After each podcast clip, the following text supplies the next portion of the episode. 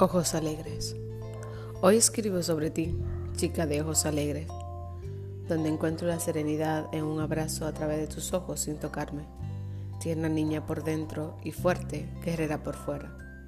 Has querido hacer todo para no sentir y sigues sintiendo. No se trata de evadir, se tiene que vivir aún sea en secreto y descifrar si es para ti. Luego que sepas llamarlo por su nombre, si te apetece defenderlo, y que se quede contigo. Entonces podrás decidir si lo cuentas al mundo o no.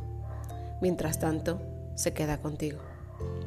Chica de ojos alegres, eres tú, la que se ha enamorado de sus ojos, sus piernas, su silueta, su sonrisa, la de la mirada eterna, la que toca con sus manos y hace que algo se estremezca, la de manos dulce, la que anhela un abrazo para ser feliz.